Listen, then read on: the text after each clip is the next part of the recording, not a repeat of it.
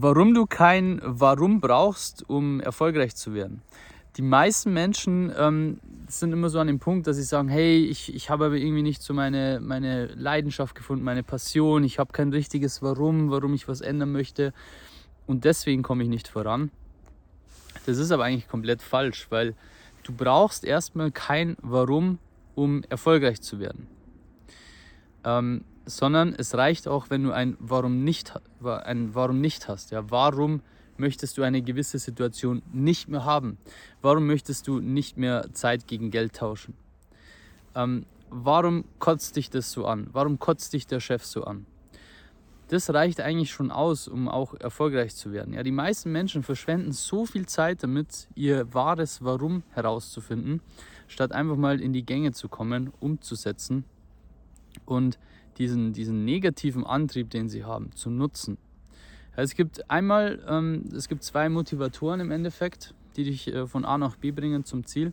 Zum einen kann es sein, dass du eben hinzu Motivation hast, hey, ich möchte zu einem bestimmten Ziel hin oder ich möchte weg von einem bestimmten Ziel oder ich möchte weg von einer bestimmten Situation kommen. Das kann auch ein Ziel sein. Das kann quasi einmal das Warum und einmal Warum möchte ich das nicht mehr haben. Und das kann teilweise sogar ein viel, viel größerer Motivator sein als diese, diese positive Motivation.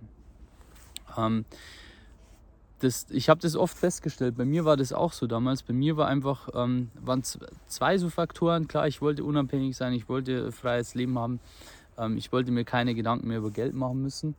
Aber es war vor allem auch eine riesen, ja, diese dunkle Seite im Endeffekt, äh, die mich, von der ich wegkommen wollte. Ja, ich habe äh, viele, viele verschiedene Sachen gemacht ähm, und bei jeder Sache, die ich gemacht habe, habe ich mir gedacht, hey Mensch, ich will nicht, dass es in 30 Jahren noch so ist, dass ich mit, mit 20, 30 Jahren einfach immer noch abhängig bin vom, vom, vom, vom Job, ähm, keine Freiheiten habe und einfach ja, nicht das Leben leben kann, was ich leben möchte. Das war für mich ein viel, viel größerer Motivator. Jedes Mal, wenn ich irgendeinen Job gemacht habe, der mir keinen Spaß gemacht hat, war das für mich ein riesen, riesen Antrieb, da mehr Gas zu geben. Und es stand für mich überhaupt nicht zur Debatte, dass ich da irgendwas nicht durchziehe, sondern es war für mich klar, okay, ich ziehe das durch, weil ich möchte nicht mehr in dieser Situation sein.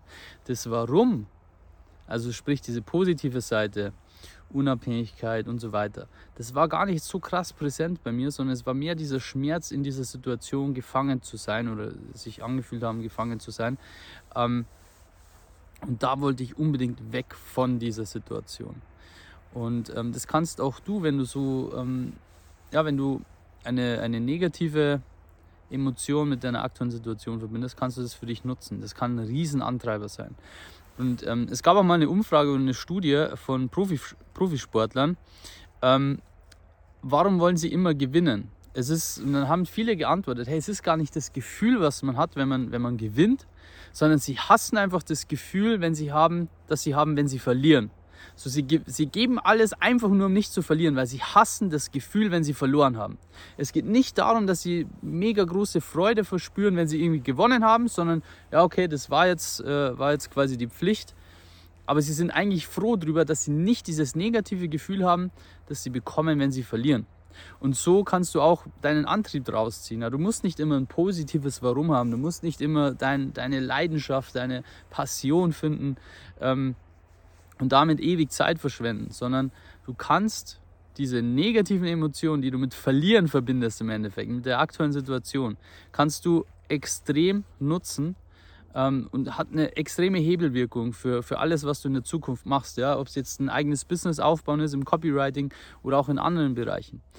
Diese, ja, diesen Umstand zu nutzen, ist unfassbar mächtig. Leider verstehen es die meisten Menschen nicht. Ja? Die verschwenden monatelang, jahrelang Zeit, um ihr Warum zu finden, statt einfach das, was sie aktuell haben, zu nutzen, um um aus dieser Situation rauszukommen, diesen negativen Antrieb zu nutzen. Ähm, du musst wissen, wie du diesen negativen Antrieb umwandeln kannst. Ähm, aber wie gesagt, bei Profisportlern oder wenn jetzt ich so drüber nachdenke beim Fußball, ja, ich freue mich auch jedes Mal, wenn wir gewinnen. Aber ich will einfach nur vermeiden, dass wir verlieren, weil ich hasse es zu verlieren.